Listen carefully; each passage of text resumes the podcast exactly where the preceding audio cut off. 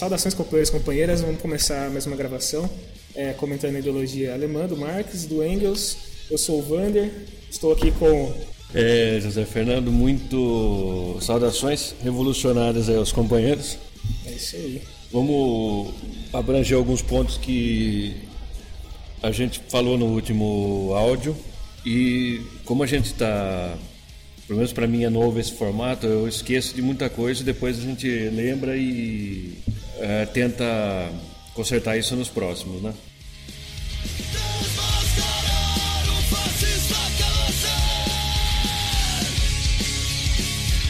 É, pra gente não tem a pretensão também de, de explicar a obra, porque fica impossível é. comentar cada, cada linha, né? A gente dá um comentário geral para tentar orientar a leitura.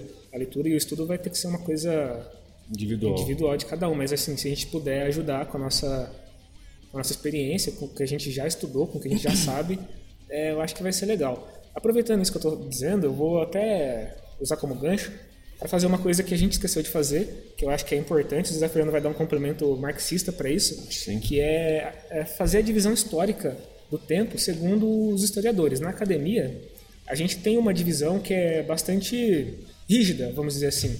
Ela tem pontos é, marcados por eventos é, importantes que modificaram o curso da história. Então a gente tem a divisão entre pré-história, antiguidade, idade média, idade moderna e idade contemporânea.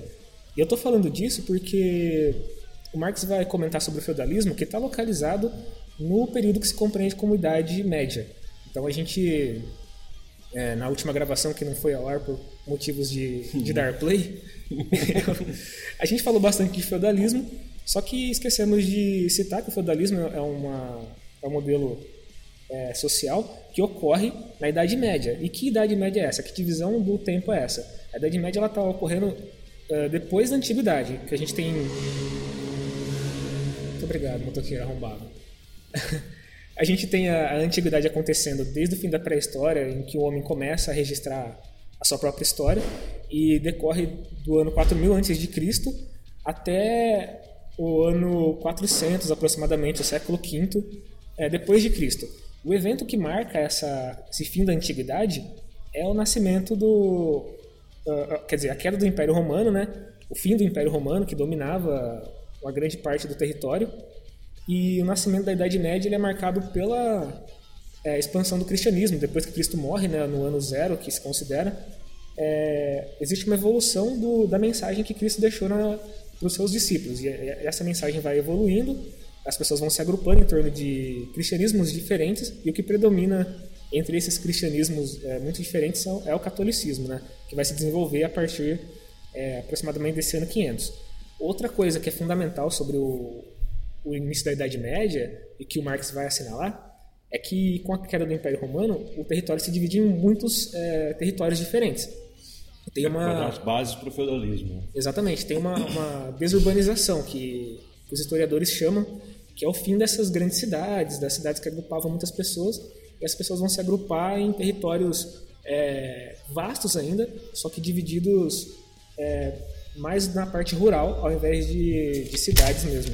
Bom, só para é, concluir o que a Idade Média é e o que, que o feudalismo é, o feudalismo é esse, essa divisão que o, o Marx chama de estamental entre a, a nobreza, né, o clero e os, e os camponeses, que vão ser a classe mais baixa dentro dessa divisão.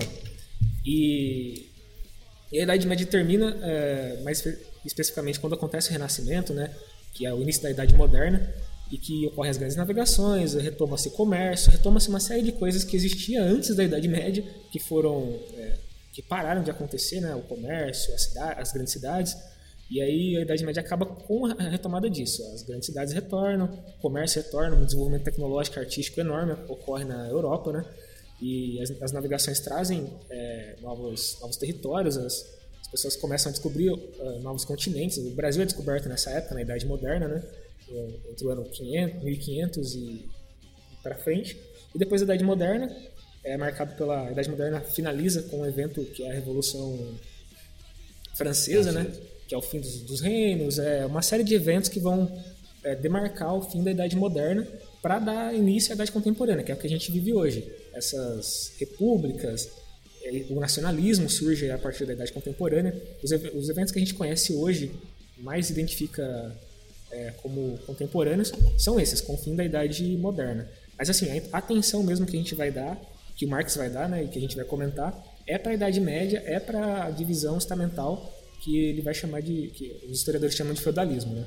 Então é isso que eu queria comentar, dar um, um preâmbulo. Eu acho que nem todo mundo entende muito bem essa divisão. Eu dei aula várias vezes e tive que reforçar esse conceito porque ele passa batido. As pessoas conhecem. Se você fala Idade Média, tipo, a galera fala, ah, pô, Idade Média, sei lá, corvos. Cavaleiros, né? Cavaleiros, magia. Não tinha magia, mas. É associado. É, é associado, bruxas.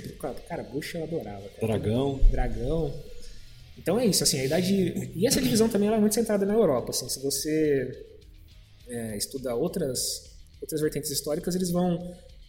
Essa divisão não vai ser tão marcante, mas na Europa, a história europeia ela é muito dividida por, essa, por esses marcos. Né? Bom, é, na verdade, essa, o que o Wander colocou aí é uma, já tem uma amplitude boa para o nível de entendimento. Né? Uhum. E corresponde aí a, a, ao alcance que a gente quer dar para essa tarefa. Só queria pontuar para a gente não sair do nosso tema é a questão da periodização da, da, da história, é, como ela foi classificada pelos historiadores e por, pelos, pelos outros trabalhadores aí das humanidades, Marx tem uma, uma como que eu digo, uma contradição com eles aí quando ele diz assim que a pré-história é considerada pré-história, ou seja, antes da, da história, porque não havia escrita. Uhum. É, é, considerado tudo antes que foi escrito o primeiro documento, os primeiros registros aí é, de língua escrita, é considerado então o começo da história. Marx vai na contramão disso e ele diz que não, que a, a pré-história é tão história quanto o período moderno, por exemplo. Por quê? Porque aí tem uma, uma questão metodológica que deve ficar muito bem entendida. Pediria até para os companheiros atenção, que é assim: para o Marx, história é a relação entre o homem e a natureza. E ele diz que a história é, começa quando começa essa, essa relação. O homem se distancia da natureza e começa a viver, se relacionar com ela para criar seus meios de vida. E isso para ele é uma, uma, uma história, mesmo que, no, que, que os povos fossem iletrados, como eram os, os pré-históricos, etc. E tal, essas, essas comunidades primitivas.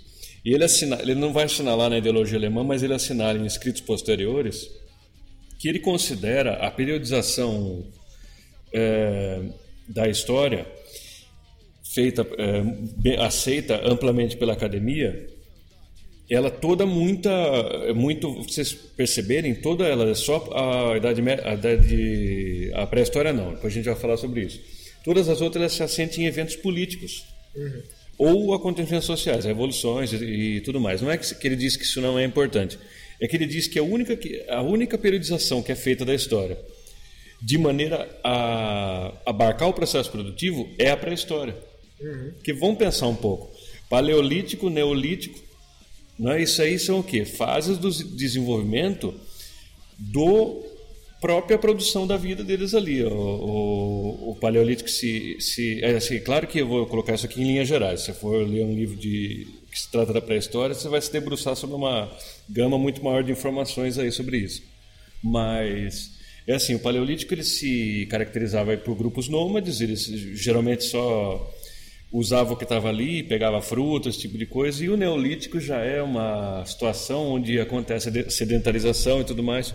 Então vocês notem que essa periodização é feita pela base produtiva. Então ele, ele assinalava isso aí e a gente consegue entender o, por onde parte a metodologia dele, só para frisar, eu achei interessante isso aí. É só fazendo um complemento também, é, que eu acho importante, é que o Marx, como materialista, ele vai dar atenção para o que o registro material mostra. Então, se você tem é, um estudo que se baseia no material, que é o pré-histórico, logo você tem uma história tão valiosa quanto qualquer outra.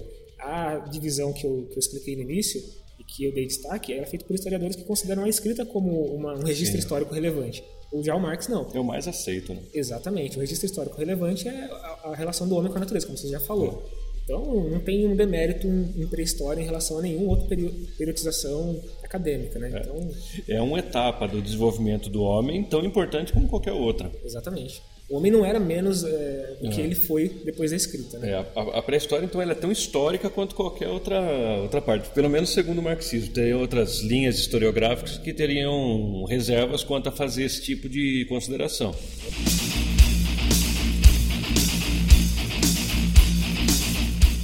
Bom, então, para a gente prosseguir, a gente vai é, só retomar de forma bastante rasa o que a gente discutiu no episódio anterior, para poder é, definir de onde a gente vai partir, que a gente parou antes de começar a comentar a propriedade feudal. A propriedade feudal, que é o, o tema da, é, desse segundo podcast. Então, o que a gente estudou na, na primeira parte era a crítica do Marx ao, neo, ao neorregelianismo, né? Ele vai falar que o neorregelianismo não tem uma base material e por isso ele falha em várias análises que, ele, que eles fazem, né? Os neorhegelianos. E depois o Marx vai é, descrever o que, que a sociedade é, faz enquanto quando tem propriedade, como ela evolui em, em, termos de propriedade, quando ela cria a propriedade privada, né? não é a propriedade em abstrato, a propriedade privada, quais são os efeitos dela e quais são os sintomas, assim posso dizer, dessa propriedade. Ele vai falar da propriedade é, tribal, que é a propriedade em pequenos grupos humanos que Sim. determinam que existe um líder e as outras pessoas estão submetidas a elas. Nesse caso, é, as pessoas submetidas seriam quase uma propriedade do, do dono, né, do líder da família. Ou uma, um patriarca, um né? patriarca, né, um líder da família. Depois ele vai falar da propriedade das cidades, que são as, as propriedades de várias tribos, né? A conjunção de tribos vai, vai, formar uma cidade onde você tem uma propriedade móvel e imóvel que pertence coletivamente ao grupo, aos grupos humanos, né? Então você tem ali ruas, é, prédios públicos, é uma evolução da propriedade tribal, propriedade privada tribal. E a gente chega depois dessa, dessa evolução dessa propriedade, desse tipo de propriedade privada, à, à propriedade que o Marx vai chamar é, propriedade privada no, no feudalismo. Então, ele vai descrever como é a propriedade privada no feudalismo depois dessas é, três etapas. E aí, é, bom, eu grifei várias coisas, isso eu estou falando a partir da página 33, 33, onde ele começa a falar sobre a propriedade feudal, né? E ele descreve como propriedade estamental. Como a gente já comentou no episódio anterior, essa palavra estamental que está logo aí na. Isso, na página 35, ele descreve essa estrutura fundamental do feudalismo como estrutura estamental. Que nada mais é, a palavra pode ser desconhecida, mas nada mais significa do que uma divisão é. É, entre os diferentes, os diferentes níveis de importância social. Então você tem o clero, você tem, quer dizer, você tem a nobreza, né, o rei, os nobres, várias classes de nobres, o clero e os plebeus, que são os camponeses, as pessoas Sim. ali menos menos afortunadas. Essa é uma evolução de propriedade que Marx fala que está é, existindo em relação às forças produtivas. A, Exatamente. A maneira de produzir, quando ela se desenvolve, ela cria essa, esse tipo de sociedade. Né? É importante é, assinalar também que ele está dando esses exemplos das diversos tipos de propriedade e tudo mais, como ele mesmo diz, de passagem, sem se aprofundar muito, é, indicando que a tarefa precisaria de um trabalho de maior fôlego. Só que ele está fazendo isso justamente para, é, vamos dizer assim, dar um exemplo de como é que opera o método materialista. Ele quer mostrar, mesmo que em linhas gerais, que é possível que você apreenda cientificamente determinada sociedade sem partir porque as pessoas pensam delas mesmas ou pelo que acontece no, na superestrutura para usar eu não gosto desse termo é um termo autosseriano mas é, é agora serve para a gente explicar. Ele, ele diz assim partindo do, da, das bases produtivas de uma dada sociedade ou de um aglomerado humano você consegue então compreender como é que se dá essa estruturação.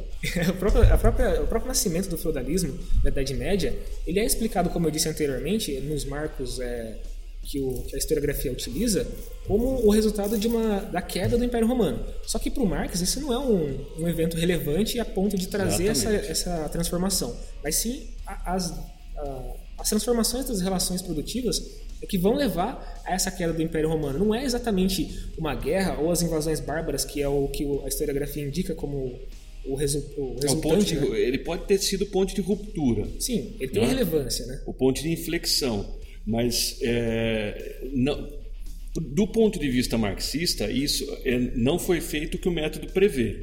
Que para você ter uma clareza é, dos fatos que, que, que aconteceram e, e ser possível de você entender tudo isso, você tem que. Então, por exemplo, o objeto é a, cidade, a sociedade romana, o Império Romano. Você vai analisar ele até a saturação de todas as determinações. Não adianta você ir pelo lado político, né? É, existe uma, uma linha na historiografia. Historiografia seria bom explicar o que é, né? Historiografia, é, linhas gerais, é modos de escrever a história. Sim.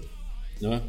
Então, existe uma certa linha dessa de, de, de intelectuais que es- explica, por exemplo, a, a história pela psicologia das massas. Existe. É, é possível fazer? Claro que é possível fazer. Você tem até certos avanços né, é, nas ciências humanas fazendo essa apreciação. Mas para o Marx é incompleto se você quer entender uma sociedade ao ponto de poder é, ultrapassá-la, tá certo? Até a própria epistemologia do que seria Hum. entender é você poder explicar aquilo, né? Sabe? Muito, muito bom isso. Não é apenas você falar assim, ah, eu posso narrar os acontecimentos, dizer que o Império Romano acabou. Isso é um fato. Todo mundo, é, né, a gente não vive sob o Império Romano mais, então a gente sabe que isso É aconteceu um em- fato dado, né? em Que determinado acabou. momento. Não, não se questiona isso. Mas aí o que motivou isso, você pode analisar por diversas, é, diversos pontos de vista. Ponto de vista marxista, a análise marxista vai apontar as relações é, materiais e vai dizer que essas são a- as relações determinantes para que o Império Romano caísse. Você pode usar, como o José Fernando falou, a explicação psicológica e entender o que estava se passando na cabeça daquelas pessoas e como aquilo foi motivado na psicologia, na psique delas. Mas assim, o que determina mesmo para o Marx é a relação material, a relação Exatamente. Só, é, só eu só vou é, colocar um- um- uma nota de rodapé nisso. Por exemplo, se você pega um livro muito bom do ele não tem traduzido no, no português, chama Struggle of Power, sobre o domínio de Calígula, né? Quando Roma já está numa degeneração total e completa política e social. É, vo- você pega isso aí pela, pela história das psicologias, da, da massa, ou mesmo pela história social, cultural, você vai entender que a sociedade romana estava totalmente degenerada, eh, degenerada. A, é quase que a síntese política di- disso foi a subida do Calígula ao poder. Né? É o, cara, o Calígula é aquele cara maluco que fez o cavalo ser senador e tal, comia todo mundo. faz uns bacanais legais. O filme é muito bom. É quase uma encarnação de Baco na Terra. Então, assim, como foi possível uma, uma liderança daquela? É, tudo bem, você pode explicar isso de maneiras. Nós, marxistas, a gente diria o quê? Assim, não, a de- degeneração social foi possível pelo como vivia a nobreza romana. As guerras de conquista, o jeito que elas se davam, o, o ócio trazido pelo imobilismo completo e quase é, doentio da, dessa nobreza. Então são coisas assim, são confluências de fatores que elas explicam o fato de uma forma é, total, que vai ser o que o Marx chama de ciência positiva. E aí, para a gente seguir na, na explicação do Marx, ele vai assinalar uma coisa que eu acho interessante sobre o que a gente está dizendo sobre o Império Romano, que ele vai dar a- a nossa- a- o motivo pelo qual o Império Romano caiu. Eu não, eu não localizo exatamente na página, mas eu tenho de memória que ele vai dizer que existia uma alta concentração de terras, os plebeus eles eram é, uma classe inócua dentro da sociedade romana e as invasões bárbaras vão mesmo Eles eram um de- proletariado, né? ele vai chamar de lucro proletariado. Eles eram quase isso. Os plebeus não tinham uma, um papel relevante dentro da sociedade romana, enquanto os, os próprios romanos, que eram aqueles que sustentavam a sociedade, entravam em uma degradação é, total, De, de domínio mesmo. como da- se explica a degeneração da nobreza que foi responsável pela subida, pela ascensão de Calígula e outros Sim, exatamente. Você tem um, no- um nobre romano que é detentor de muito espaço, muita terra, e você tem uma massa quase que majoritária de plebeus que não tem nenhum, nenhum domínio, não tem nenhum poder, diante de uma invasão clara dos povos eh, eslavos que estavam entrando no território, estavam dominando, estavam tomando o, o território para si. Essa é a queda do Império Romano. É, são, eram, eram, eram agrupamentos, é, até tecnologicamente em relação a, a Roma, é, menores, viviam um nível, te, nível tecnológico menor, Uhum. só que de, com uma ferocidade, com uma capacidade de conquistar outros povos, que já é da, da história deles, se for estudar a história deles, o povos que, é, o povos que vinham ali do, do, dos montes que separam ali a Rússia do... Eu esqueci, me fugiu o nome agora. Não é os Cárpatos, porque fica mais ali perto da, da, da Romênia, né? Então eles eram, eles eram de, de outros lugares, lugares mais, mais frios e tudo mais. Ele, eles foram, Roma, mesmo com toda a, a superioridade espiritual da, da ele caiu para esses, É, sucumbiu, né? pra, praticamente tribais, né? No, Eram bárbaros mesmo. é. É, e só para a gente seguir, né, ali na página 34, eu, eu destaquei um trecho que eu gostaria de ler, que é o que o Marx vai assinalar como é, uma divisão entre a cidade né, e, a, e o meio do rural, o meio do campo. Né? Porque o que é o feudalismo que o Marx está assinalando aqui? É uma, um rompimento das, das relações de comércio, né, o fim das cidades, das grandes cidades, e uma, um domínio da, de nobres sobre grandes espaços de terra. Então você tem uma, uma predominância de é, meios rurais. Então as pessoas, os reinos se isolam, né? então você tem é, nobrezas rurais com vastas regiões de terra, o equivalente a estados ou cidades, e ali eles têm os seus vassalos, que são é, quem protege, quem sustenta o reino militarmente e através de domínio mesmo. E, e você tem também as cidades, mas elas estão muito reduzidas e o que tem ali de, de, de importante que ele assinala são os ofícios, né? É, Sim. Vai falar que tem as confrarias, as guildas de ofício que As corporações de ofício. Cor- corporações de ofícios. Eu sempre lembro de guilda, mas é corporação de ofício. Que são a atividade ali, é, atividade produtiva mais relevante nas cidades, nas pequenas cidades. É o reflexo do modo de produção feudal nas, nas cidades, nos, no, no que se dizia, pelo menos na França, nos burgos. Isso. Né? Que isso vai ter, guardem na cabeça que vai ter, daí vai se originar uma, uma classe social que vai correr pela vai correr pela, pelas beiradas aí, vai comendo pelas beiradas esse estamento, depois a gente vai ver que ela hoje é uma grande conhecida nossa aí. É, até os, burgos, os burgos têm origem aí exatamente nesse período. Exatamente. Exatamente Nas rotas por- comerciais e tudo mais. A gente pega, só um adendo, acho que o Wander também estava pensando nisso. Por que, que a gente sempre se refere à França? A, a França, do ponto de vista dessa periodização, ela foi onde que a, a, a Idade Média aconteceu com maior eh, plenitude. É quase que um laboratório é, perfeito, sem ruídos de você observar a Idade Média. Você pode observar, por exemplo, nos Países Baixos. Vai ter uma outra caracterização de Idade Média que não a francesa é por excelência um modo é, feudal legítimo, como se tivesse uma marca registrada assim. Na Alemanha era diferente, na Itália também. Então, por isso que a gente sempre se reporta a ao processo francês do feudalismo. E é importante também que Carlos quando, Magno, né? quando a gente estuda a história, muitas vezes o pessoal acha que a história é eurocêntrica, mas é que de fato o que, o que vai impactar o mundo depois que os europeus saem do próprio continente é esse modo de vida. Então, Exatamente. Não é para você estudar a Idade Média nos Estados Unidos. exatamente. Tinha lá até é, correndo, os índios correndo atrás de um bisão, lá não é exatamente a- a- o medievo lá. É, ele não vai ter uma influ... esse modo de vida não vai ter uma influência global, né? Enquanto que a gente hoje está se comunicando e entendendo em português, Exatamente. que é uma língua que é europeia. A gente está no, no continente americano, a gente está a milhares de quilômetros dos caras, mas a nossa herança cultural ela tem uma derivação é, na Europeia. Europa. Então a gente É. tem que estudar história a partir da Europa se a gente quiser entender o, o todo, né? É, bom, só para concluir esse raciocínio que a gente está construindo aqui, eu acho que tem uma, uma passagem do Marx na página 34 do, do 35 do livro que resume bem toda essa, essa esse, esse preâmbulo que a gente está fazendo, essas, esses comentários que a gente está fazendo sobre o que, que é a evolução da história, a evolução social do ponto de vista marxista. Então eu vou ler o trecho aqui que é, é bem importante, que é assim, o fato, portanto, é o seguinte: indivíduos determinados, que, como produtores, atuam de um modo também determinado, estabelecem entre si relações sociais e políticas determinadas. Então, a palavra determinada aparece várias vezes porque a determinação ela é a falta de escolha. Então, não, é- não importa Exatamente. o que, que- quais são as variantes. Se você tem um modo de vida determinado e relações determinadas, você tem uma, uma política determinada, você tem um modo de vida determinado. Você, você não teria o feudalismo sem essas condições. As condições estão dadas, o feudalismo aparece. Você desestrutura um império romano, você cria vastas extensões de terra, os nobres que vão dominar vão dominar através disso, através da, da vassalagem, através do domínio dos plebeus, dos, dos, dos camponeses, né?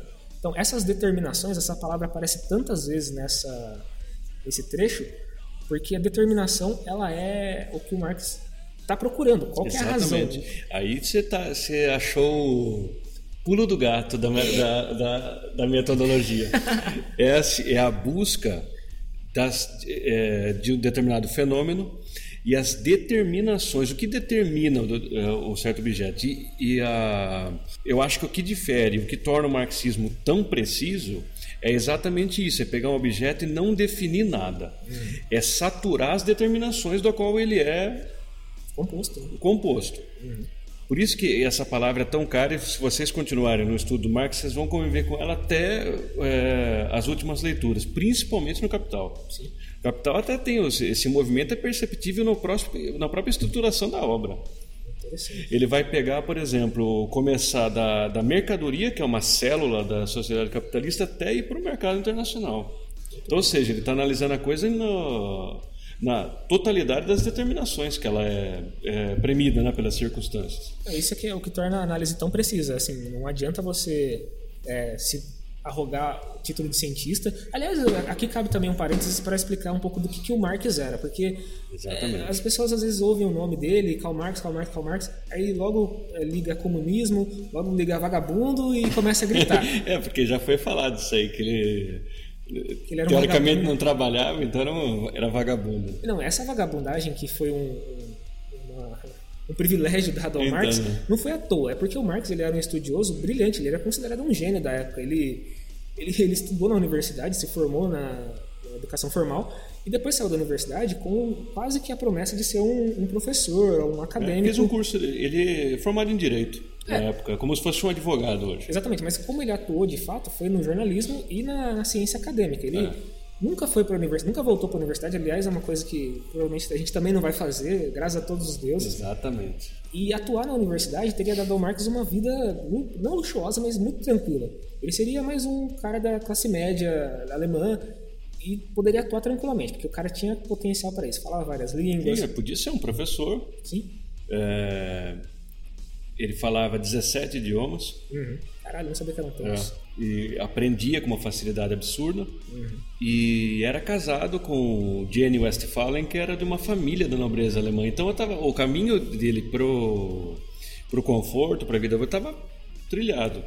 E quem se, se apropriar de alguma biografia para ler o que acontece, a vida do, do, do, homem foi uma penúria completa. Ele, tem filho dele que morreu de fome. Sim. É, o cara praticamente comeu bosta, assim, ele é, né? vivia muito, vivia na merda, mas apesar de toda a genialidade dele. E assim, esse é o ponto que eu quero pegar, é que ao invés dele se restringir às análises é, puramente acadêmicas e, e, ficar ali naquela masturbação científica, Exatamente. ele voltou a, a, capacidade científica dele, analítica, para a própria realidade que ele vivia. Era um momento de revolução industrial que deixava claro que a sociedade estava mudando, estava passando por transformações brutais. e ele chamou... apreendeu o tempo dele de uma forma ímpar. Exato. E chamou tanta atenção dele que ao invés de ele usar a genialidade dele em próprio benefício, ele se voltou para os escritos. A gente tem aí 50, 100 livros escritos dele é, que descrevem exatamente a estrutura que a gente vive hoje de, de capitalismo e, e, tudo mais. Só fechando. E é bom também lembrar uma coisa, né, é, ainda nessa rúbrica, lembrar uma coisa muito interessante. Frederick Engels, que era o, é considerado por ele mesmo, ele era o segundo violino, né, uhum. era também um, um, homem de uma, de uma potência intelectual absurda, ao ponto da gente poder dizer que o terceiro o segundo e o terceiro livro do Capital, é, Marx tinham deixado só é, eles estavam inscritos na totalidade, uhum. só que disparcerados e não organizados. Engels foi organizador e, se, e de uma certa forma, coautor da obra. Então, o marxismo não é, é, é uma obra conjunta dos dois. Sim. E Engels, como era filho de industriais alemães, é, ele tinha uma condição financeira mais confortável. E ele era um revolucionário. Era um homem que não fazia nada à toa. Quando ele dava uma ajuda financeira para o Marx continuar trabalhando, ele sabia que o cara não estava fazendo aquilo o carreirismo ou, ou, ou para vender dois livros. sabia que era uma tarefa para a classe operária, uhum. de conjunto. Aí pouca gente lembra desse, é, desse fato. Pensa, Ele não ia dar dinheiro para um cara que só queria é, lustrar o ego dele. Não, masturbação intelectual não, não. não ia dar nenhuma, nenhum resultado que nem o Engels nem o Marx desejavam. Os dois queriam a evolução da sociedade, é. uma, uma, o desenvolvimento da sociedade. E para isso faltava ou quer dizer, precisava de uma análise concreta, uma análise precisa do que estava acontecendo. Sim. Não adianta você falar para o trabalhador se levantar numa revolução se ele nem entende o que, que aquilo está o que, que, é a opressão que, é. contra a qual ele se levanta, né? Ele não tinha ali a, nada acabado cientificamente, como hoje a arma do, do proletariado é o capital, uhum. o marxismo. Esse, esse, aí que é o... Por isso que o marxismo não funciona academicamente. Exatamente. Ele só entra na, na, na universidade esquartejado uma parte no Instituto de Filosofia, uma parte na Sociologia, eles pegam um conceito, estudam lá na, na, na ciência política. É fato. E o marxismo é um todo. Você não pode isolar a consciência, senão a gente vai estar fazendo com Marx o que os neo-hegelianos fizeram com Hegel. É, não. Então, e só para entender, então, essa toda essa esse, esse parênteses que a gente fez, mais a, os comentários do, das formas de propriedade, são para isso. O Marx está descrevendo as propriedades justamente para gerar o entendimento daquilo contra o qual a classe trabalhadora tem que lutar. E dentro do feudalismo, é, retomando onde a gente parou, existia também essa estrutura, ele estava denunciando, ele estava descrevendo o que, que era a relação de, de, de, dominação dentro do feudalismo, que era a estrutura estamental. Então vocês vão ler essa, essa descrição que o Marx faz, as relações sociais determinadas que existiam naquele período e que vão dar origem à dominação que ele próprio estava enxergando ali no, é, no momento de vida dele.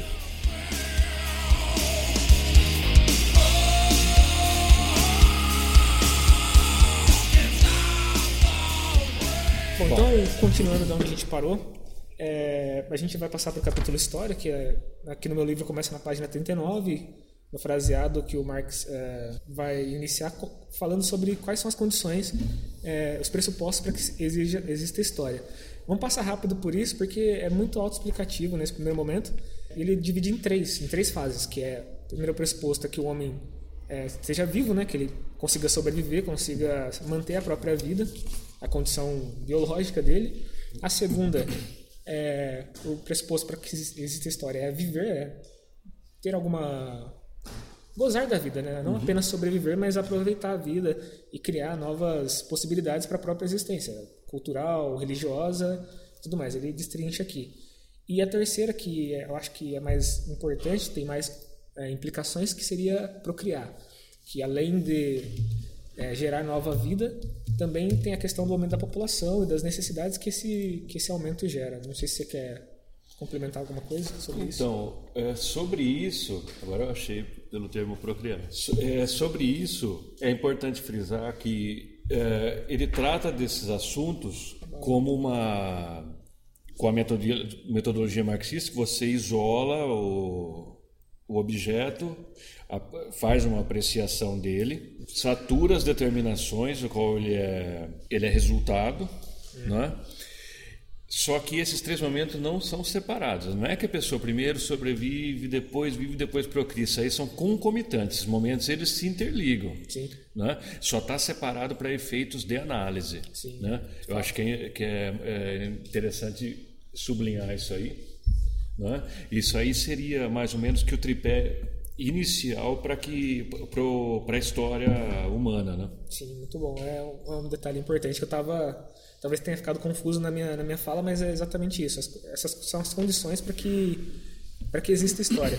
E além disso, o Marx ele nesse nesse capítulo ele vai começar a dar uma uma ideia do que, que é a consciência. Ele diz que depois, só então, depois de todos esses pressupostos é, dados e consolidados, o humano é capaz de ter consciência. Ali na página 43 do meu livro, eu até grifei o que, que o Marx está dizendo, o que, que exatamente é a consciência. Né? Ele diz assim: a linguagem é a consciência real, prática que existe para os outros homens e, portanto, existe também para mim, para mim mesmo. A linguagem nasce como a consciência da carência da necessidade de intercâmbio com outros homens. Então, é, para aqueles historiadores que consideram a linguagem, a língua e a escrita como o pressuposto inicial para que exista história, como a gente já falou anteriormente, aqui o Marx está dizendo que, na verdade, a linguagem é uma necessidade que o homem tem de intercâmbio com outros com outros seres humanos, com outras pessoas, né?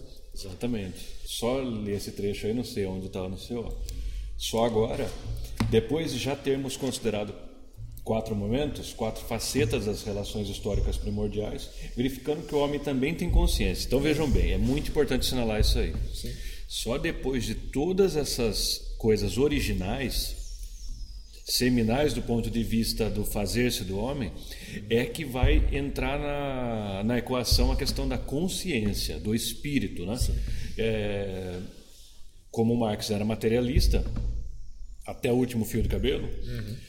Ele parte do princípio que as ideias, a, a, a constatação da, da consciência, o, o, o observar do exterior, ele é fruto do desenvolvimento do próprio homem. Uhum. Ele não é assim, porque penso, então, como a, a frase descartiana, né? Penso, penso logo, logo existo. Uhum. Para o Marx seria alterado isso. Existo, logo penso. É, exatamente isso. E, e essa. E nem sei se seria tão correto assim, porque um gato também existe e não pensa, né? É, ele tem um pensamento limitado. Mas essa frase que você acabou de ler, ela vem um pouquinho antes da que eu li antes de você. Sim. Ela vem na sequência, né? E ele está falando isso para explicar o que a consciência é, porque até então as pessoas estavam colocando a consciência num pedestal. A consciência estava acima da própria matéria e a matéria era um fardo. Ele até é, vai dizer isso depois. É uma crítica ao, ao pensamento ide, ideal, né? idealista. Exatamente. Isso aí que hoje o pessoal pode, pode achar que não, mas quem frequentou qualquer universidade de humanas sabe que tem muito idealista. Sim lá. Não estou falando se é bom ou se é ruim, os caras existem, entendeu? É uma linha, é uma corrente de pensamento e ela existe aí. Uhum. Ela dá aí suas soluções. E ele vai atacar esse problema, essa questão. Tá ok? Aqui, ó. Mas, mas também não de antemão como consciência pura. Sim. Veja bem. Por que não? O espírito, entre aspas, né? Tem consigo de antemão a maldição de estar preso à matéria, ou seja, as suas ideias são resultado da sua vida material. Sim. Seu, seu espírito não tem como, como ser puro, se ele é um produto de uma coisa. Exatamente. Não existe nada. As ideias não são imanentes ao homem, uhum. não é?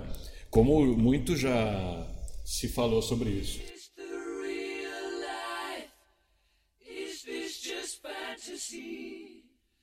Caught in a landslide, no escape from reality. Open your eyes. Sim, você quer. Não, é só. Eu já vou dar um passo além que Sim. ali na página. Ali na página, na página 44, ele começa a dizer quais são as consequências da consciência, quais são as implicações do homem se entender como consciente. Que eu até sublinhei uma, um, um, termo que ele usou aqui, que é o da consciência gregária. Que, ou seja, gregária, é, termos similares seria, sei lá, agregar, é, estar junto, né? Sim. Significaria isso, essa consciência, não consciência coletiva, que aí a gente estaria dando um passo além da, na, não, é que, ele, é que ele não vive sozinho. É um, é, é, aí eu, parte do começo da, da ideia que Marx faz de ser social. Exato, exato. É, uma, é um prenúncio do que ele vai desenvolver mais aprofundadamente Exatamente. depois que o homem tem essa consciência, ele se vê é, na necessidade de estabelecer relações. Eu não posso viver é, depois de procriar tanto, de ter tantos descendentes ali, uma comunidade enorme de pessoas, sem entender o que, que eu penso e o que as outras pessoas pensam em relação ao meio em que elas vivem e Exatamente. a mim mesmo. Né? Só queria é, fazer, um, fazer um adendo que é importante para esse momento. Veja bem que é, por exemplo, vocês podem estar se perguntando aí, porque isso é uma matéria difícil, isso é para quem não é iniciado nem um pouco em filosofia, né? é, é difícil de ter. Para a gente é mais uhum. fluente porque a gente trabalha com isso, né? Mas só vocês devem estar imaginando assim, ah, pô, mas com esse tripé básico aí, vocês disseram que é, é a base da, da, da constituição do homem. Então, um, um, um gato, um cachorro também tem. Ele vive, ele come, ele se procria, né? exatamente. Sim. Só que assim, é, esses animais eles não trabalham, uhum. trabalham no sentido abstrato. Ele ele vive num ciclo natural, instintivo, né? Ele é preso à natureza, ele é parte da natureza. Sim. O homem só começa a se desenvolver como homem quando ele entra em relação com a natureza. O, o gato não se relaciona com nada. Exatamente. Vamos supor, só dar uma, um exemplo melhor. pegando um gato, por exemplo. Um gato é um gato, é um animal. Ele tem lá, se analisado biologicamente, ele tem a conformação biológica dele, ele é de uma certa família, ele, tem, ele tem antepassados tudo mais. Só que ele vai viver o ciclo dele, nascer, crescer, se reproduzir e morrer, naturalmente como uma parte da natureza. Se ele só vira um animal doméstico por intervenção do trabalho do homem. Sim.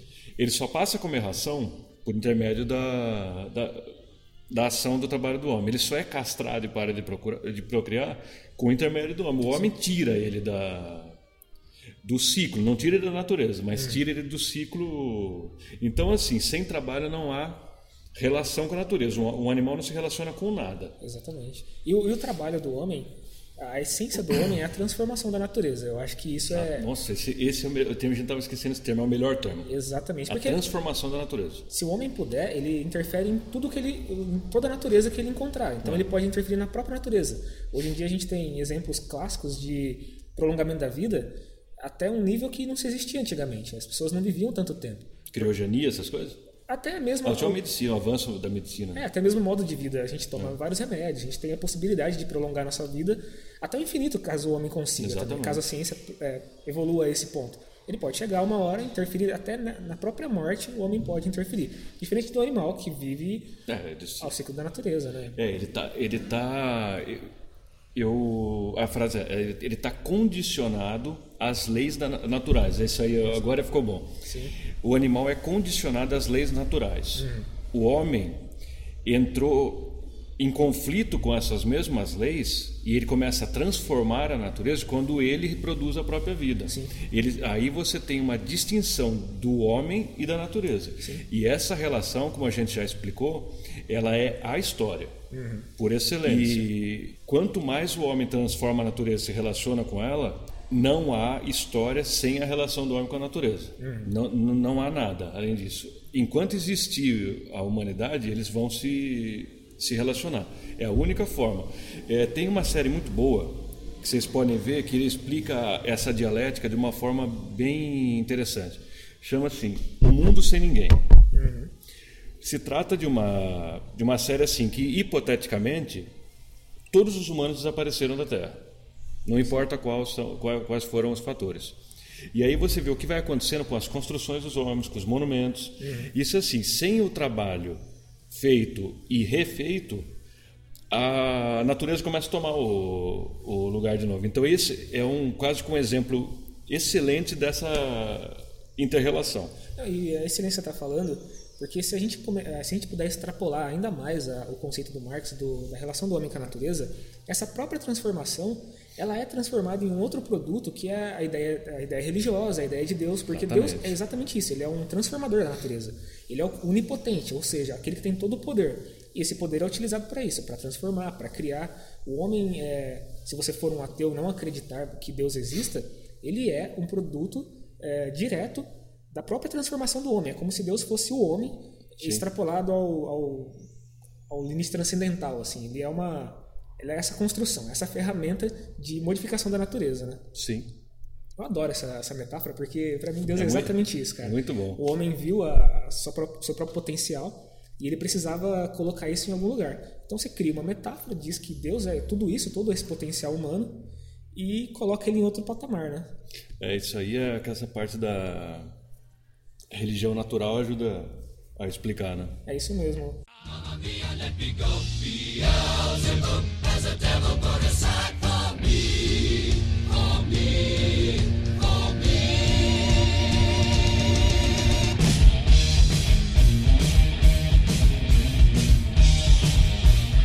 E esse preâmbulo todo da consciência que Marx faz ele faz também por uma questão central para chegar numa coisa que é fundamental, que é a divisão do trabalho. Isso vai aparecer na obra, nas obras todas do Marx, eu acredito, como um, uma, um conceito fundamental, porque para o Marx a divisão é, central do, do, do, trabalho é entre aquele que concebe e aquele que, que executa. Ele está colocando aqui, deixa eu encontrar o termo correto.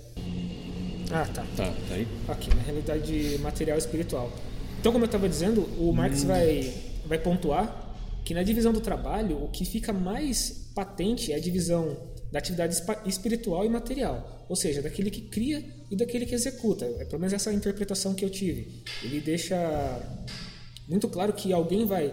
É, eu vou até ler o trecho porque é importante. É, eu acho que é importante ler esse, esse trecho. Está é, na página 45 do meu livro, da versão da House Tech, que é, que é assim: além disso, é, é inteiramente indiferente o que a consciência sozinha empreenda. De toda esta porcaria, conservamos apenas um resultado, a saber que esses três momentos, a força de produção, o estado social e a consciência, podem e devem entrar em contradição entre si, porque com a divisão do trabalho fica dada a possibilidade, mais ainda a realidade, de que a atividade espiritual e a material, ou seja, a fruição e o trabalho, a produção e o consumo, caibam a indivíduos diferentes. Isso aí é um ponto central. Aí começa tudo. E, aliás, isso aí, é, ele ter pensado isso, ele e o Engels ter concebido isso no final da década de 40, uhum. depois só acabando isso no, no Capital, eles já tinham. Isso aí mostra para o pessoal que é da academia que fica procurando corte epistemológico na obra toda hora, isso aí para eles serviriam é aí que eles começam a andar com as próprias pernas metodológicas. Isso uhum. aí é a base do marxismo. Isso, isso é aqui, é, é, muito, frisem isso aí que vocês vão usar para sempre. Ó. A produção e o consumo caberem a indivíduos diferentes. Sim, isso é central. Isso, isso é, é o problema central. Compreendeu isso aí, você está com 90% compreendido. Exatamente, porque aí que você coloca o, o que é o, o, conflito entre as pessoas. Porque se tem alguém que pode, mais do que você, é, consumir e aproveitar o resultado do trabalho, você cria uma contradição, porque é, o cara que vai para a fábrica produz ali um, uma peça para uma Ferrari, ele não pode comprar a Ferrari. Exatamente. Mas o cara que concebeu, o cara que é dono dos meios de produção, o cara que é, deu start e, a tudo isso que veio a ser a, a Ferrari em si, esse cara pode consumir aquilo que ele concebeu. Mas o cara que produz de fato ele não pode. Essa divisão ela gera uma contradição, um conflito inerente à própria, ao próprio capitalismo, que depois o Marx vai analisar mais a fundo, mas que aqui no, no na ideologia alemã ele já coloca a ideia embrionária do que é já, é essa, tá, essa divisão. Né? Já está colocado. Ele só vai fazer isso de uma forma muito mais detalhada, minuciosa, quase que a, nível atômico. Uhum. Mas isso é que tem que ficar bem entendido. Esse, qual, qual é o, o, o que cai em contradição? É esses três momentos força de produção, o estado da sociedade e a consciência. Uhum. É, mais à frente, assim, no prosseguimento desse raciocínio, o Marx vai apontar o, como o, esse trabalho é, de, é, distribuído, né? Você tem, você tem condições para que o, o trabalho seja distribuído. Então ele dá, ele descreve algumas condições. Pode ser é, por idade, por competência, por especialização. Então cada um desses fatores vai inter, interferir nessa divisão do trabalho. Então, se você é um, um, senhor idoso, claro, isso é básico, né? Você não vai trabalhar no trabalho braçal. Então, você Sim. já tem uma divisão, você já tem um corte ali. Que pessoas idosas, é, ou elas... é, e muito na, na infância da humanidade seriam executados. Exatamente. Por ser um peso morto, como faz um lobo, por exemplo. Isso, até os deficientes hoje em dia também têm um, um nicho próprio de trabalho, eles têm uma o trabalho é distribuído para eles de uma determinada maneira e isso está condicionado a essa, essas diferenças de, de capacidade muito, de produção. Muito bom você tocar nesse assunto, porque agora a gente toca num tema que está infelizmente atual, que é o fascismo. Né? Uhum. Né? É, eu não sei se todo mundo tem conhecimento disso, mas a Alemanha, sobre o nazismo, que é um governo fascista, é, ele executava excepcionais. Uhum. Né? Mesmo sendo a sociedade é, capaz de manter a vida deles na sua totalidade. Uhum. Então, ou seja, a gente vê como o fascismo é atrasado, é um pensamento violento que, que odeia a cultura e o estudo, né? que ele partiu para uma concepção que, por exemplo, a sociedade espartana era uma sociedade de guerreiros.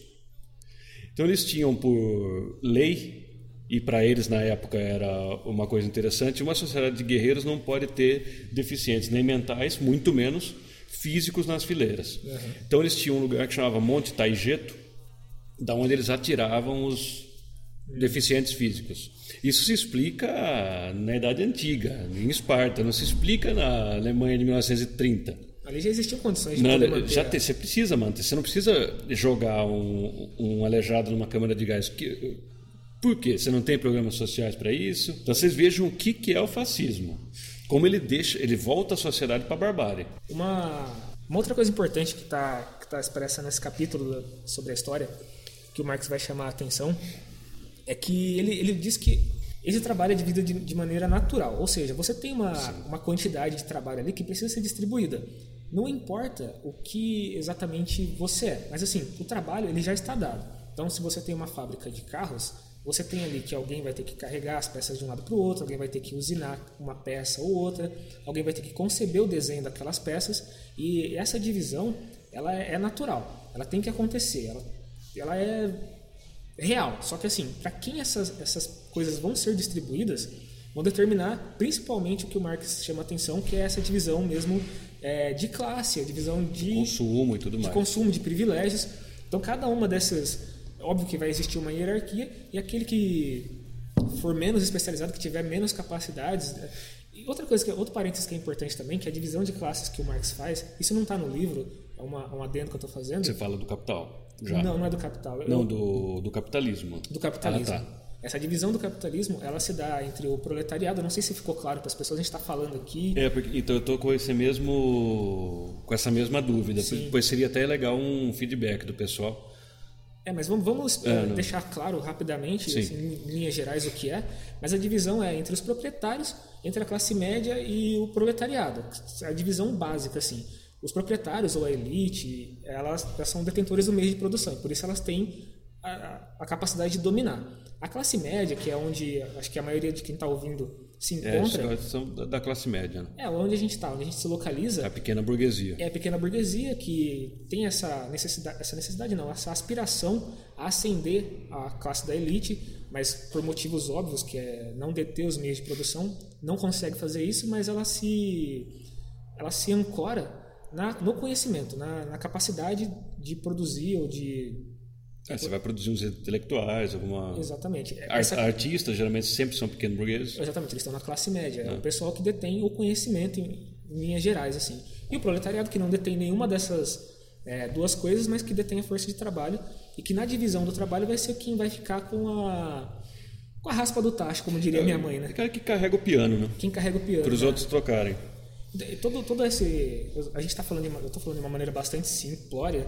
É, tem um detalhamento muito grande nisso. Você pode fazer uma análise bastante precisa é, da função pode. de cada uma dessas, é, dessas pessoas na, na, divisão de classes. É, mas em regra é isso que você está dizendo, porque a, a, classe social se define é, em qualquer sociedade que você vá buscar uhum. o, qual é o estrato social ela não é pelo que pensa, não é pelo como parece, não é pelo que veste, uhum. é pelo o que ela é economicamente, onde ela está Sim. na distribuição do, da riqueza social. Exatamente. É a partir daí que você vai ver o que ela é. Não adianta o cara bater o pé que ele, que ele é rico, que ele é rico, por exemplo, um advogado muito bem sucedido. Ele é um cara da pequena burguesia, pode chorar. É, então. Não adianta. Ele pode conviver com, com gente da, da High Society, né? É assim. Pode ir lá na casa do João Dória, tudo, mas ele não, ele é um pequeno burguês. Aliás, é, é um complemento importante é que você falou do João Dória, já veio prestamentos fornicatórios, mas não é isso que eu ia falar. É, João Suruba. João Suruba, mas é, o cara que tem um pequeno comerciante, ele tem a sua lojinha ali, ele não é da elite, ele não pertence à classe social mais alta da, na pirâmide, ele até pode ser um cara mais rico, pode ganhar ali, sei lá, 10, 15 mil reais, Sim. ter condições de vida muito superiores ao proletariado e à maioria da classe média. Mas o que define de fato é se ele é o produtor daquilo que ele está vendendo. Se ele, tem, se ele detém a. Se ele tem os meios de produção. Os meios de produção. O cara é um comerciante, né? tem uma loja, sei lá, o dono da. Ah, ele tem ali, por exemplo, o Joãozinho que tira foto ali. É, bom, que seja ele. Ele está tirando foto, mas assim, ele está muito, mas muito longe de influenciar na política com a. De jeito nenhum, ele não tem nem capital para isso. Não tem capital. Ele, ele vive, é um... sei lá, ele pode ter um carro do ano, um carro de 100 mil reais, ele pode ter isso aí, porque pode. ele tem umas linhas de financiamento e tudo mais, ele tem uma casa própria, no... É, tem onde cair morto, ele comprou um terreno, um terreno no cemitério lá tal. Só que, como classe dominante, ele é, Só que o cara não é da classe dominante. Ele é um pequeno burguês. Porque dá para. E falando de consciência, aliás, é o nosso tema hoje. Uhum é, a classe média, por que a classe média é tão idiota? Vamos, vamos, vamos pensar nisso. A Marilena Chauí falou que a classe média ela é uma aberração cognitiva, né? Mas isso aí é, vem de um fato muito, muito fácil de entender. Por que, que a gente fala assim, nossa, o cara é um operário e ele, e ele tem uma clareza de ideias, mesmo que ele expresse isso de uma forma tosca e simples, enquanto um pequeno burguês ele tem um às vezes até um professor universitário, mas ele tem uma ideia tão eh, distorcida sobre a realidade por causa da consciência. Uhum. A situação social dele cria uma, uma consciência fluida. Sim. Ele não é nem um operário, ele não é nem um burguês. Então uhum. a consciência dele flutua entre esses entre esses estratos sociais, ele está ele está naquela meiuca, ele não sabe bem o que ele é. Sim. O que às vezes ele está mais com, com o operariado, às vezes ele está mais a burguesia. Sim. Então esse pessoal ele vai elaborar teorias confusas mesmo sobre a realidade. Ele vai começar a lutar contra a corrupção em abstrato. Sim. Ele acha que o Sérgio Moro é um herói e tal, porque quando, quando o cara está tirando as condições de vida do país dele, dos filhos dele. Não, e é, é super. Eu tenho, tenho, que te interromper nessa parte para falar que é, o Marx ele assinala muito claramente por que, que essa confusão toda acontece.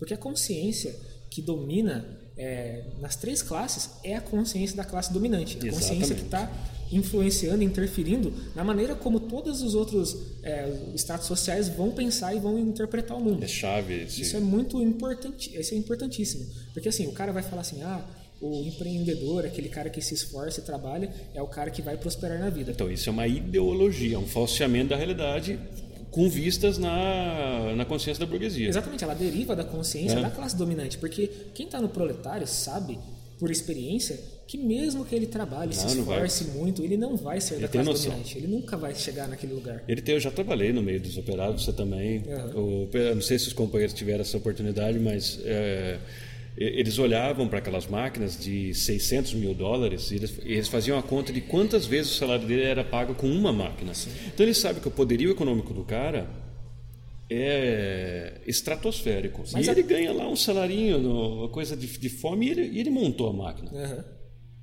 Então, é, mais para frente, quando o Marx começar a, a destrinchar o, o mecanismo do, da mais-valia, de como ela funciona, vai ficar claro o porquê a necessidade de que tenha um, um funcionário que seja expropriado dessa força de trabalho para que o, a classe dominante tenha algum lucro, porque o dono o, dos meios de produção consiga lucrar. Porque existe um ciclo de consumo onde a mais-valia é de fato o valor é, verdadeiro ali que precisa ser arrancado, precisa ser expropriado do trabalhador. Isso intuitivamente a gente já sabe, a gente já consegue perceber. Só que o que o Marx faz. Demonstrar cientificamente. É mostrar cientificamente, é colocar por A mais B como esse mecanismo funciona, como ele retira a riqueza real, de fato, daqueles que produzem produz, né? a riqueza. Né? Então é, é interessantíssimo estudar a consciência para ver que esse, esse sistema só se sustenta porque a consciência está dominada, está tá tomada pela consciência da classe dominante. Né? É Até ele tem uma frase que é uma das melhores frases da ideologia alemã, que é, que é aquela coisa. A consciência de uma época é a consciência da classe dominante. Sim, é verdade. É tão importante quanto aquela outra sobre a consciência. Não é a consciência que determina a vida, é a vida que determina a consciência. Essa... É o aspecto invertido Sim. da coisa. Não, isso é central. Não é o que você pensa que vai mudar o mundo, é o que o mundo é que muda a sua cabeça. Isso é fato, isso é fato. Que molda as suas. Por isso que, aliás, indo para um lado mais político do marxismo, por isso a luta e a, a luta, a propaganda e a necessidade de mobilização por uma independência do pensamento da classe operária. Só pode ser feito a partir de um partido operário. Uhum. Né? a gente pode até entrar nesse, nesse, nessa questão mais profundamente, mas assim, uma das maiores lutas com, dos partidos operários é da conquista da independência do, do pensamento da classe operária do resto, para elas que se reconheça como classe. Uhum né? e não um apêndice da, da sociedade como parece ser ou um colaborador. É, isso é ridículo. Né?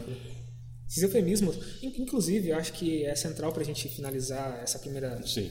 parte da consciência, a gente saber que esse exercício próprio que a gente faz agora, de gravar o podcast, ele deriva dessa, dessa necessidade, Sim. que é pensar como classe, porque até enquanto eu estava, até mesmo quando eu militava, junto com o pessoal do movimento negro ali, na Unimap, falava e, e discutia com eles, eu não tinha essa consciência a qual classe eu pertencia. Enquanto eu não tive essa consciência, enquanto eu não entendi que existia uma divisão e que o meu pensamento, o que eu concebia como vida e como possibilidade, estava determinado, estava circunscrito à minha consciência de classe. Se eu não tivesse essa consciência, se eu não entendesse aonde eu estava no mundo, por isso é importante o papel da história, o papel da filosofia, que eles te localizam, eles te orientam. Se você se localiza, se você sabe onde você está, Aí você pode progredir. Do contrário, você vai viver submetido ao pensamento da classe dominante. É, né? você vai, vai patinar. Vai não, não. patinar. Você vai. é, tem uma tem uma, uma frase, né? é, dentro do movimento operário que a gente usa muito é que é que algum partido pequeno burguês tira, por exemplo, de, de esquerda, até mesmo às vezes o PSOL, tal, a gente fala assim que determinada teoria então colocou o movimento a reboque da burguesia. Então, ou seja, se, é, se você não, não, não tem um programa claro de independência classista, você está a reboque da burguesia. Por isso que a gente só um, será que tem tempo para a gente fazer um adendo aqui? Por isso que a gente é a gente não é contra a luta do- dos gays, das mulheres. A gente é contra métodos dessa luta, porque tem métodos dessa luta que são totalmente burgueses. Eles estão a Hillary Clinton defendeu certas coisas. Exatamente. Quando você tem uma mulher que vai para uma conferência da ONU, discursa, você tem uma coisa importante ali, que é a representação. Só que quando a ideologia pequeno-burguesa se, se- se limita a falar que a representação é tudo que é necessário para que você tenha um desenvolvimento da, de uma classe, ela está ela tá deixando É uma adequação. É, ela está Uma esterilizando a adequação. própria... Você vai, você vai ter lá, é, por exemplo, o, o gay. Aí ele, ele pega e foi, e foi pro entrou no Senado, por exemplo, como aconteceu com, com, um cara declaradamente gay um, Willis, né? nos Estados Unidos agora nessas no, no midterm lá. Também que teve teve o Jean Willis, né? é, o Jean Willis e tal. Tá, isso é muito bom porque ele vai lutar pelas pausas, tudo bem. Só que não, isso não é o, isso é o meio, não é o fim da luta. Sim. É importante, tem seu É valor. importante, claro que tem. Mas ele não é determinante. Se você tem uma, uma luta é, segmentada, por exemplo, a luta dos negros pela igualdade, e os negros lutam apenas por essa igualdade, enquanto negros, Não vai rolar. não vai acontecer porque o que oprime de fato os negros na sociedade é a luta de classes. Não que ser negro é, seja uma. te imprime uma consciência diferente. Né? Exatamente, mas Você assim, pode ter o negro burguês e o negro operário. Exatamente. E você, Eles vão pensar muito diferente. Exato, você pode ter um negro Né? é, que Que é pertence super bem sucedido, um negro que é, por exemplo, é um diretor de uma empresa. Uhum. Esse negro ele tá contra os outros caras. Exatamente, ele não vai fazer não nada vai- pelos outros negros. Ele vai falar que os outros são, como é que eles usam? Vitimistas. Exatamente. Que olha só onde ele tá e tudo mais. Se eu então não, todo mundo consegue. Não dá para ir para esse pensamento aí. Não, é- essa condição de igualdade e de prosperidade que eh, teoricamente possa, pode existir para todos só vai vir, eh, de acordo com o marxismo, com a extin- a extinção de toda a classe. Sim. A existência de apenas uma classe. Se você se estratifica, você separa as pessoas em classe, você abre caminho para você poder oprimir as mulheres, os, os negros, os gays, porque eles estão a, a reboque de uma classe dominante. Né? Exatamente. E essa classe dominante não tem nenhum, não tem nada de democrática. Não, de jeito nenhum. Eles querem é, foder com tudo, tirar o que eles puderem da, da classe operária. bom, né? Bom, é isso, companheiros. A gente eh, vai dar continuidade depois nesse, na leitura do livro e nos comentários. Sim, a gente vai retomar então é, a partir da página 47 do, do livro da House Tech aqui, até a gente chegar no capítulo que ainda não foi possível chegar, mas a gente vai chegar e possivelmente, a gente não, não decidiu ainda, né? Eu vou decidir com todo mundo, de forma democrática, a gente vai é, passar num rasante por todos esses temas, depois da consciência e do ser social, que a gente considera que são pontos centrais. É, isso aí tem que ficar bem entendido. A gente finaliza com um próximo episódio na semana que vem e, e conclui a, a leitura da ideologia alemã, né, os comentários, e passa para um próximo tema que eu ainda não sei o que será. Os companheiros estão abertos aí a sugerir, eu já Pensou? vi. Para a sugestão do, do- dos companheiros, eu acho muito interessante já depois da, de, de- de fim da leitura, é, a gente já marcar a reunião aí presencial para que sejam tiradas dúvidas e tudo mais. Tá Então, bom? é, fica assim então. Muito obrigado pela atenção. Fui. Let me go. Beelzebub has a devil motorcycle.